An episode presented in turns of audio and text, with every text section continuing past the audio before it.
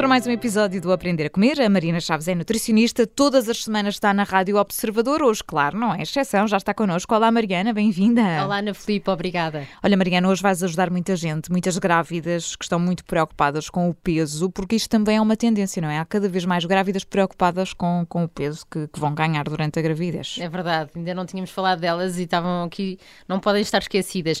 Olha, eu acho que cada vez mais as grávidas se preocupam com o peso, acho que os obstetras se preocupam bastante com este tema também, mas sinto sinceramente que há aqui alguma lacuna eh, na medida em que poderia ser feito um trabalho um bocadinho mais de equipa.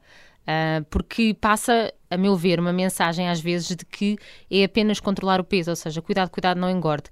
E, na verdade, uh, há aqui necessidades básicas para a gravidez correr bem, que uh, é muito importante para a gravidez correr bem, quer dizer, nem é tanto para a gravidez correr bem, é para realmente ajudarmos o bebê a crescer o melhor possível. Há necessidades nutricionais acrescidas e, portanto, não é quanto menos melhor. Uh, era essa a mensagem que eu queria passar hoje. É ao contrário, é vamos lá perceber qual é o timing uhum. e o uhum. que é que nós temos que ter a certeza que damos a esses bebés. Um, e Ana Filipe, principalmente porque há aqui uma, uma teoria de que a alimentação nos primeiros mil dias do bebê vão ser fundamentais para definir um bocadinho a sua saúde em adulto. Agora, mil dias e uma pessoa fica meio confusa, não é? Onde é que isto anda? Sim. então, basicamente, isto é gravidez mais os primeiros dois anos. Gravidez, eh, as pessoas estão à espera que seja as 40 semanas, 273 dias, mais os outros 365 vezes dois, dá os mil dias. Mas porquê que é esta preocupação, que já vem de há uns anos, de se explicar um bocadinho que a alimentação na gravidez vai ter impacto depois na saúde do bebê. É que há uma teoria, a teoria chamada teoria de Baker, que foi no final do século XX quem uh, fez estudos científicos sobre isto e trouxe esta, esta verdade científica para cima da mesa, de que um, pode haver e há uma origem fetal para doenças do adulto. Ou seja, nós antigamente achávamos que aquelas doenças típicas do adulto, como diabetes tipo 2, ah, ok, isto é só consequência de, na idade adulta ou uh, também adolescência e criança, maus comportamentos alimentares. E não, o que se veio a saber é que também as circunstâncias que nós temos intrauterinas, e portanto da alimentação da mãe, vão também definir o risco dessas doenças no adulto. Um, e, e, isto vai-se a saber, por exemplo, que bebés, quando nascem com baixo peso, e depois, nos primeiros tempos, terem uma recuperação de peso muito rápida, que eles chamam de rebound, de repente muito rápido, que isso é um fator de risco acrescido para desenvolvimento tanto de diabetes tipo 2 como doenças cardiovasculares. Isto porque se vai a perceber que esse aumento de peso repentino, depois de terem nascido com baixo peso, foi um acréscimo maioritariamente de massa gorda e não daquele equilíbrio de músculo com massa gorda. Pronto, são coisas que nós temos vindo a perceber e que então faz todo o sentido dizer à grávida, sim senhora, não é para comer doces durante a sua gravidez, mas é para controlar o peso, é para controlar os doces, mas também é para controlar de forma positiva a ingestão de... de nutrientes, não é? Exatamente, e fundamentais. Uh, é, Fala-se muito das grávidas terem que tomar ácido fólico, não é? Uhum. Uh, ácido fólico é uma vitamina do complexo B, importantíssima para a prevenção de... Uh, problemas no tubo neural, portanto é uma vitamina que tem que estar lá e todas as grávidas tomam, quer tomem isolado ou, ou dentro de um complexo vitamínico. Mas também daria muito jeito as grávidas perceberem que essa vitamina vem dos vegetais verdes, de espargos, uh, de couves, de, de acelgas, etc. E portanto é importante que esse consumo seja diário.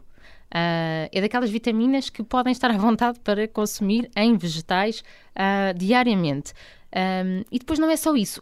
Aqui outra questão que eu acho que é importante perceber que é, em termos de vitaminas e minerais, quando uma, uma, coisa é quando nós engravidamos sem querer, tudo bem, sem ser planeado, e então a seguir há umas análises para percebermos como é que estamos no estado geral de saúde e planear a gravidez.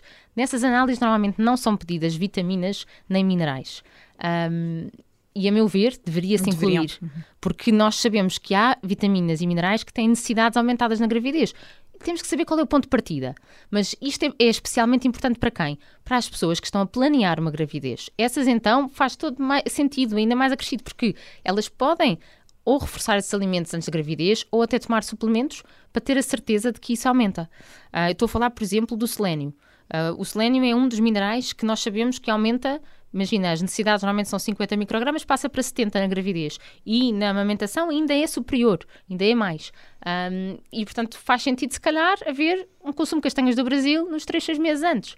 Ou então medir, isso, isso seria as duas, as duas partes boas. Uh, mas há muitas mais vitaminas e vitamina D, por exemplo, que a necessidade está aumentada. A vitamina B12, importantíssima, uh, que só vem de produtos animais, carnes, peixes, ovos, um, e que há uma necessidade aumentada não só na, na, gravidez, mas também na amamentação, é muito importante percebermos que estamos perto do valor ótimo, que é ali entre os 400 e os 500. Se não estamos, se calhar temos de tomar um suplemento antes da gravidez, porque se calhar durante a gravidez o nosso obstetra não, não acha que faça sentido o complexo vitamínico, tudo bem, mas se calhar se houver uma outra vitamina que antes não estava bem, se calhar temos que a reforçar, ou temos que garantir um consumo aumentado dessa vitamina em alimentos, se calhar nas carnes magras, etc. E queria só acrescentar uma coisa, Ana Filipa, que é muito importante, que é, nós teremos três trimestres da gravidez, não é? E há necessidades aumentadas, principalmente no segundo e no terceiro trimestre. No primeiro, não tanto. Uh, e, por exemplo, a proteína, que, que nós sabemos maioritariamente vinda da carne, do peixe e dos ovos, é melhor absorvida, vinda da parte vegetariana poderá ser menos absorvida, mas faz todo o sentido que esteja incluída na alimentação da grávida, porque uma grávida vegetariana, desde com um plano bem feito, é saudável. Uh, mas o que é que eu quero dizer? As necessidades de proteína aumentam. No segundo trimestre é suposto comermos um bocadinho mais de proteína. Dizem que se deve consumir mais 9 gramas por dia. E no terceiro, no, no terceiro trimestre, portanto no final da gravidez, mais 28 gramas. O que é que é isso?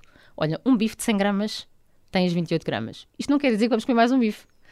Isto quer dizer é se calhar, imagina, 5 colheres de sopa de flocos de aveia já te dá as 9 gramas que é preciso no segundo trimestre, portanto, no segundo trimestre fazemos mais uma papa de aveia ou juntamos mais aveia no pequeno almoço e no lanche e já temos essa proteína a mais. Uh, uma chávena de chá de, de, amêndoas são 17 gramas de proteína, portanto, se fizermos no segundo trimestre estas uh, colheres de aveia mais uma boa quantidade de frutos secos, já fomos buscar a proteína a mais. Mas temos que ter esse cuidado e não ao contrário de ui, já engordei aquilo tudo, então deixa-me pôr o bife pequenino. Com... não é? E qual é, qual é o, o peso normal eh, que, que, se vai ganhando durante uma gravidez, Mariana? Porque há essa, há essa dúvida, não é? Se nós não nos vamos focar só naquilo que está na balança, no valor que nos aparece na balança. Exatamente. Olha, é suposto no primeiro trimestre não haver aumento de peso, nem sequer há uh, uma recomendação aumentada de nenhuma vitamina nem mineral na primeira, no primeiro trimestre, nos primeiros três meses. É suposto um terço do peso aumentado ser no segundo trimestre e dois terços do peso aumentado ser no terceiro trimestre. Portanto, maioritariamente no final. Com isto, eu quero passar a mensagem de que se aumentarmos um bocadinho no primeiro trimestre, está tudo bem, vai depender do objetivo, como dizias, Ana Filipa, não é? Até onde é que vamos chegar? Pronto, está tudo bem com isso. Isto são só recomendações gerais. Um, mas então é assim, sabes que, Ana Filipa, o mais importante é nós sabermos com que peso é que vamos entrar na gravidez. E é só percebermos se vamos entrar com peso saudável, excesso de peso, obesidade ou baixo peso. Isso é uma conta básica que se faz até nos computadores, na internet, temos a facilidade de fazer isso automaticamente. Ou fazemos à mão, que é peso sobre a altura ao quadrado. Isto dá-nos o nosso valor de índice de massa corporal, IMC. Com isso percebemos se temos o peso saudável ou não. Uhum. Se tivermos o peso saudável, uh, estes, o intervalo que é suposto aumentar de peso é entre 11,5 kg e 16 kg. E tenho certeza que quem nos está a ouvir vai pensar: ui, pensava que era muito menos. As recomendações foram alteradas, até porque, de repente, nós temos uma recomendação para quem tem excesso de peso. Ou seja, quem tem o IMC entre 25 e 29,9. Façam essa continha no instante. Uh, aí o aumento de peso é suposto ser entre 7 a 11,5 kg. E quem tem obesidade, portanto, quem tem um IMC acima de 30, é suposto ser entre 5 a 9 kg. Portanto, isto não é igual para toda a gente. Pois não. E isto é a mensagem que tem que se passar, que é, temos que controlar o peso, temos que controlar o que comemos, especialmente isso, porque interessa a qualidade. Uh, não nos interessa uh, um aumento excessivo de peso, mas vamos ver com, como é que entramos, não é? Para saber como é que temos que sair da gravidez. Portanto, fazer, eh, ter esse retrato uh, inicial bem claro, não é? Para depois conseguir definir os objetivos ao longo da, da gravidez. Sem dúvida. Mariana, nós ficamos por aqui, temos encontro marcado na, na próxima semana. Obrigada, até para a semana. Até para a semana, obrigada.